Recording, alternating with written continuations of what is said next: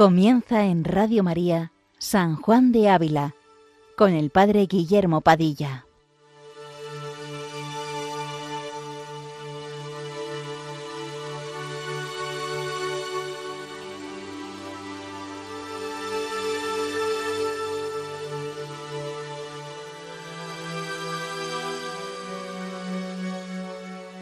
Muy buenos días, queridos amigos de Radio María. Continuamos esta mañana con nuestro programa dedicado a San Juan de Ávila, doctor de la Iglesia Universal. Hoy trataremos el capítulo 99 de la sección número 11 en la que nos encontramos, de las 12, como sabéis, en que está dividido el audifilia. El título de este capítulo es La vana nobleza del linaje, haciendo alusión al Salmo 45. Escucha, hija, mira, inclina el oído, olvida tu pueblo y la casa paterna. Todos estos capítulos que siguen eh, en esta sección tratan de cómo hemos de olvidar todas las vanidades de este mundo, todo eh, lo que a la carne pertenece, pues como renacidos en Cristo por el bautismo, ya no hay diferencia entre judío y griego, esclavo y libre, pobre y rico, pues todos somos uno en Cristo Jesús. El mismo San Juan de Ávila, eh, una vez ordenado sacerdote, como recordáis, fue a Sevilla con la intención de viajar a América para ser, decía él, para ser olvidado y despreciado. Escribe Fray Luis de Granada que deseando este Padre emplear sus fuerzas y letras en servicio de nuestro Señor y edificación de las almas, parecióle escoger para esto el lugar donde hubiese más trabajo y más necesidad, y menos honra y aplauso del mundo. Eh, él abrazó lo que el mundo despreciaba, que son precisamente las deshonras y los menosprecios. Bien, pues nos disponemos a escuchar a San Juan de Ávila pidiendo su intercesión para que sea derramado en nosotros el Espíritu Santo. Ven, Espíritu Santo, llena con tu gracia los corazones de tus fieles, y enciende en ellos el fuego de tu amor. Envía, Señor, tu Espíritu y serán creados, y renovarás la faz de la tierra. Oh Dios, que ilumina los corazones de tus fieles con las luces del Espíritu Santo, haznos sentir internamente según el mismo Espíritu, y gozar para siempre de sus consuelos. Por Jesucristo nuestro Señor. Amén. Pues comienza así este capítulo 99. No querría que os cegase a vos la vanidad que a muchos ciega, presumiendo de su linaje carnal. Bien, vamos a quedarnos aquí. Lo primero sería, bueno, ¿la vanidad qué es? Pues un conocido autor espiritual, Adolfo Tanquerey, dice que la vanidad es el amor desordenado de la buena estima de los demás, el amor desordenado de que los demás me estimen, dice, se distingue de la soberbia en que se complace en la propia excelencia, pero generalmente procede de ella, quien se estima en más de lo que vale, desea naturalmente ser muy bien estimado de los demás. Por tanto, como apetito desordenado, como afecto desordenado, dice San Juan de la Cruz que eh, ciega y oscurece el alma, así como los vapores oscurecen el aire y no le dejan lucir el sol claro, como el espejo tomado del paño no puede recibir serenamente en sí el rostro, o como en el agua envuelta en cieno no se divisa bien la cara del que en ella se mira. Así, el alma que de los apetitos está tomada, según el entendimiento, está entenebrecida y no da lugar para que ni el sol de la razón natural ni el de la sabiduría divina eh, la envistan e ilustren de claro, y también se entorpece según la voluntad, y también según la memoria, se endurece y desordena en su debida operación. Quien mejor ha descrito este pecado, esta vanidad, es San Francisco de Sales. Él dice, llámase gloria vana la que se funda o ya en lo que no está en nosotros, o ya en lo que, aunque esté en nosotros, no depende de nosotros, o ya finalmente en lo que, aun estando y dependiendo de nosotros, no merece que de ello nos gloriemos. La nobleza del linaje, el favor de los grandes y el aura popular no son cosas que estén en nosotros, sino en nuestros predecesores o en la estimación de los demás. Algunos tienen gran vanidad de ir montados en un buen caballo, de llevar una pluma en el sombrero, de estar ricamente vestidos. Mas, ¿quién no conoce que esto es locura? Porque si hay alguna gloria en ello es del caballo, del ave y del sastre. Otros se engríen y se van mirando porque llevan los bigotes levantados, la barba bien peinada, los cabellos encrespados, porque tienen suaves las manos, porque saben bailar, jugar o cantar. ¿Y no será también flaqueza querer con unas cosas tan frívolas y ligeras, aumentar su valor y acrecentar su reputación? Otros, por un poco de ciencia, quieren ser honrados y respetados del mundo, como si todos hubiesen de ir a su escuela y tenerlos por maestros, por lo cual se les da el nombre de pedantes. Otros se pavonean mirando su belleza y creen que todo el mundo pone en ellos sus ojos. Todo esto es sumamente vano, necio y descabellado, y la gloria que estriba en tan débiles fundamentos es vana, necia y frívola. Lo ha explicado muy bien este otro doctor de la Iglesia. La vanidad es vana gloria porque se gloria de algo que no está en ella, o aun estando en ella, no depende de ella, o aun estando y dependiendo de ella, no merece que de ello nos gloriemos. Por eso es una gloria vana, es vana. Continuamos leyendo. Ahora San Juan de Ávila eh, tomará una cita larga de San Jerónimo. Dice así, y por tanto os quiero decir lo que a una doncella San Jerónimo le dice, no quiero que mires aquellas doncellas que son doncellas del mundo y no de Cristo, las cuales, no acordándose de su propósito comenzado, se gozan en sus deleites y se deleitan en sus vanidades y se glorían en el cuerpo y en el origen de su linaje, las cuales, si se tuviesen por hijas de Dios, nunca, después del nacimiento divino, tendrían en algo la nobleza del cuerpo, y si sintiesen a Dios ser su Padre, no amarían la nobleza de la carne. ¿Para qué te glorías con la nobleza de tu linaje? Un hombre y una mujer hizo Dios en el principio del mundo, de los cuales descendió la muchedumbre del género humano. La nobleza del linaje no la da la igualdad de naturaleza, mas la ambición de la codicia, y ninguna diferencia puede haber entre aquellos a los cuales el segundo nacimiento engendró, por el cual, así el rico como el pobre, el libre y esclavo, son de linaje, y sin él no son hechos hijos de Dios. El linaje de carne terrena es oscurecido con el resplandor de la celestial honra, y en ninguna manera ya parece, pues que los que eran antes desiguales por honras del mundo son igualmente vestidos con nobleza de honra celestial y divina. Ningún lugar hay allí de linaje vano, y ninguno de aquellos es sin linaje, a los cuales la alteza del nacimiento divino los hermosea, y si lo hay, es en el pensamiento de aquellos que no tienen en más las cosas celestiales que las humanas, y si las tienen, cuán vanamente lo hacen en tenerse en más que aquellos por cosas menores, los cuales conocen serles iguales en las cosas mayores, y estiman a los otros como a hombres puestos en tierra debajo de sí, los cuales creen que son sus iguales en las cosas del cielo. Mas tú, quien quiera que eres, doncella de Cristo y no del siglo, huye toda la gloria de la vida presente, para que alcances todo lo que se promete en el siglo que está por venir. Todo esto dice San Jerónimo. San Juan de Ávila quiere hacerle ver a esta doncella, Sancha Carrillo, a la que le dirige esta célebre obra, la Audifilia, la malicia de la vanidad, lo absurdo de ella, puede iluminarnos, comprender los pecados que de este amor desordenado de la buena estima eh, de los demás se generan. En concreto son tres.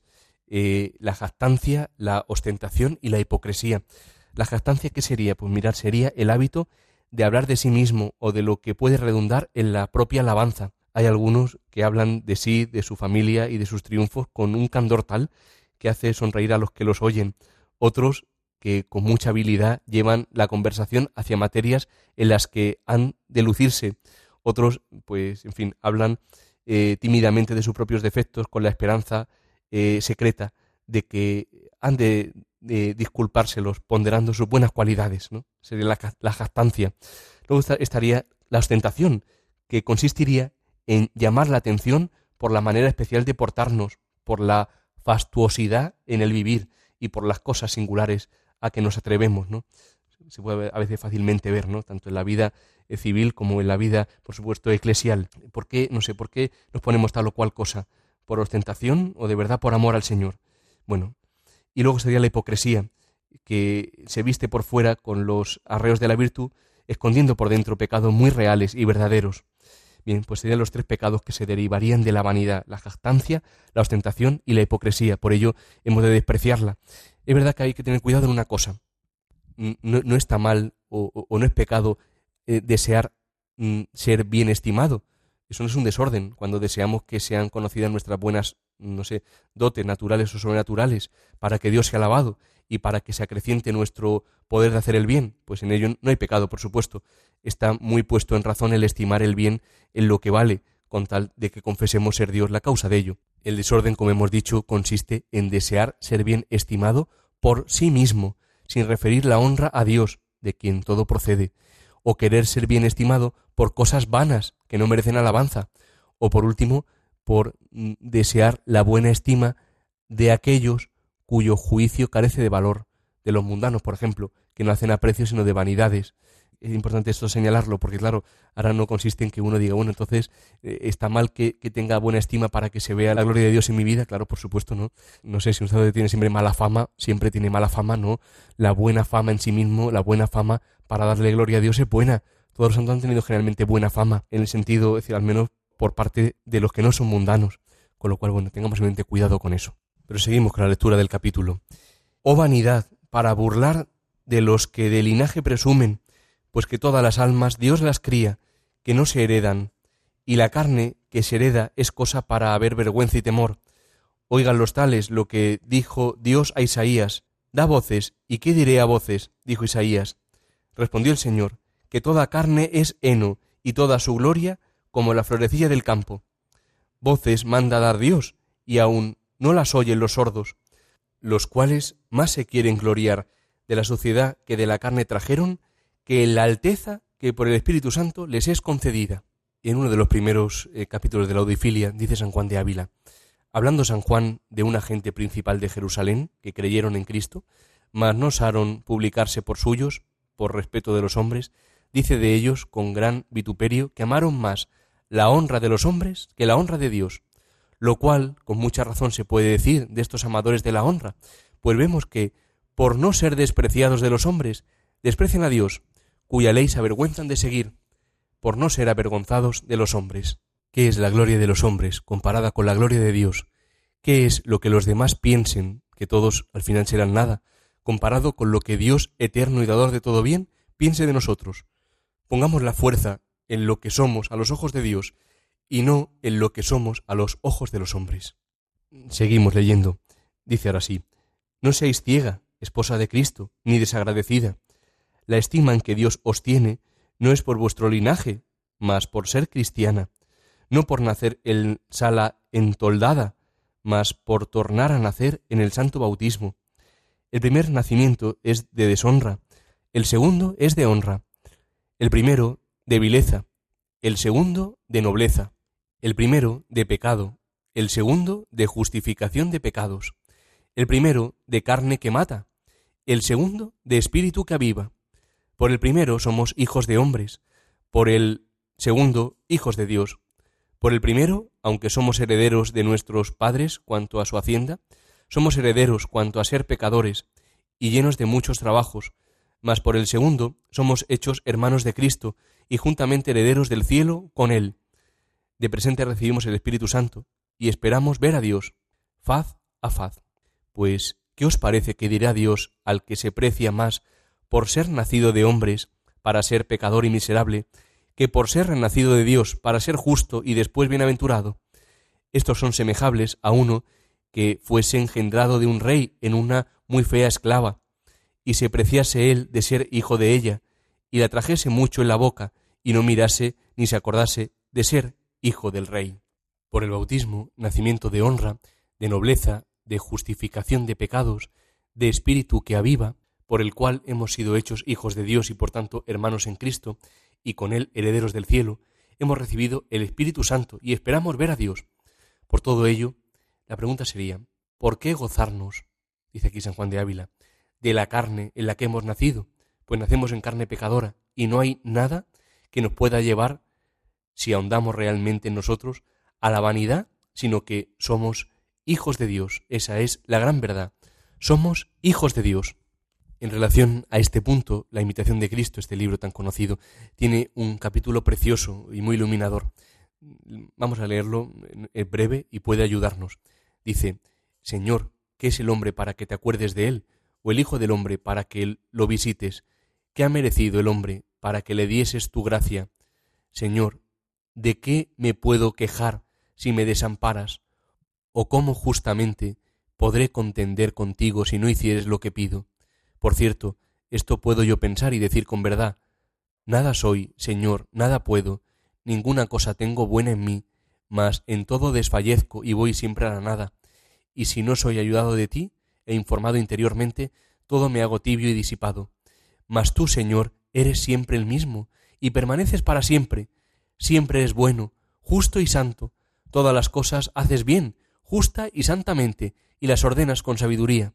Mas yo, que soy más inclinado a caer que a aprovechar, no persevero siempre en un estado, porque se mudan siete tiempos sobre mí, pero luego me va mejor cuando te place y extiendes tu mano para ayudarme, porque tú solo, sin auxilio humano, me puedes socorrer y fortalecer, de manera que no se altere mi semblante, sino que a ti se convierta y en ti solo descanse mi corazón. Por lo cual, si yo supiese bien desechar toda consolación humana, eh, ahora por alcanzar la devoción, ahora por la necesidad que tengo de buscarte, porque no hay hombre que me consuele, con razón podría yo esperar en tu gracia y alegrarme con el don de la nueva consolación. Muchas gracias sean dadas a ti, de quien viene todo, siempre que me suceda algún bien.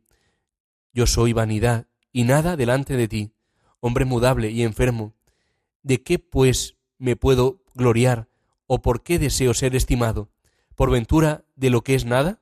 Esto es vanísimo.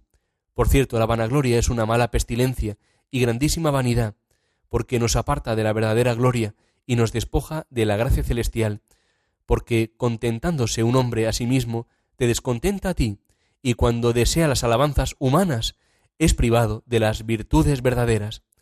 La gloria verdadera y la alegría santa consiste en gloriarse en ti y no en sí mismo, gozarse en tu nombre y no en la propia virtud, y en no deleitarse en criatura alguna sino por ti. Sea alabado tu nombre y no el mío, engrandecidas sean tus obras y no las mías. Alabado sea tu santo nombre y no sea a mí atribuida ninguna alabanza de los hombres. Tú eres mi gloria, tú la alegría de mi corazón. En ti me gloriaré y regocijaré todos los días, mas de mi parte no hay nada de que me gloríe sino en mis flaquezas. Busquen los hombres la gloria de entre sí mismos, yo buscaré la gloria que procede de solo Dios, porque toda gloria humana, toda honra temporal, toda la grandeza mundana, comparada con tu eterna gloria, es vanidad y locura. Oh verdad mía y misericordia mía, Dios mío, Trinidad bienaventurada, sólo a ti sea dada alabanza, honra, virtud y gloria por infinitos siglos de los siglos. Como veis, es un capítulo precioso. Gloriémonos en Dios, verdaderamente, hermanos. No tengamos la tentación de caer en la gloria humana. Eh, gloriémonos en Él, de quien procede todo bien que tenemos y, por tanto, quien merece toda honra por nuestra parte. Terminamos con este último párrafo del capítulo que estamos leyendo. Olvidad, pues, vuestro pueblo, para que seáis del pueblo de Dios. El pueblo malo, ese es el vuestro, y por eso dice, olvida tu pueblo, porque de vos no sois sino pecadora y muy vil. Mas si os sacudís de eso que es vuestro, recibiros a el Señor en lo que es suyo, en su nobleza, en su justificación, en su amor. Mas mientras os tuviereis a vos, no recibiríais a Él. Desnuda os quiere Cristo, ¿por qué los quiere dotar? ¿Qué tiene con qué? Porque de vos, ¿qué tenéis sino deudas? Olvidad vuestro pueblo, que es ser pecadora, extrañándoos a los pecados pasados, y no viviendo más según el mundo. Olvidad vuestro pueblo, no preciando vuestro linaje. Olvidad vuestro pueblo con echar de vuestro corazón el bullicio y haciendo cuenta que estáis en un desierto sola con Dios. Olvidad, pues, vuestro pueblo, pues tantas razones y tan suficientes hay para hacerlo. Como dirá el santo en otro lugar, demos a Dios nuestro todo, que es chico todo, por el gran todo, que es Dios. Solo quedando vacíos de nosotros mismos, podemos ser colmados por Dios. Hemos de ser sinceros, hermanos, no somos nada, no valemos nada, no podemos nada, todo nos viene de Dios, somos obra suya, y a Él debe atribuirse toda honra y gloria. Bien, pues nos despedimos hasta el próximo programa. Si quieren volver a escucharlo, pueden hacerlo como siempre en la sección podcast de www.radiomaria.es y pueden como siempre hacer cualquier indicación al Padre Fernando o a un servidor en el correo electrónico sanjuandeávila@radiomaria.es. Que San Juan de Ávila interceda por nosotros siempre ante el Señor y que por nuestra parte busquemos siempre el reino de Dios y su justicia, es decir, que quedemos vacíos de nosotros mismos para buscar solo la gloria y honra de Dios, sabiendo que todo lo demás se nos dará por añadidura. Buenos días, queridos amigos, y que Dios os bendiga.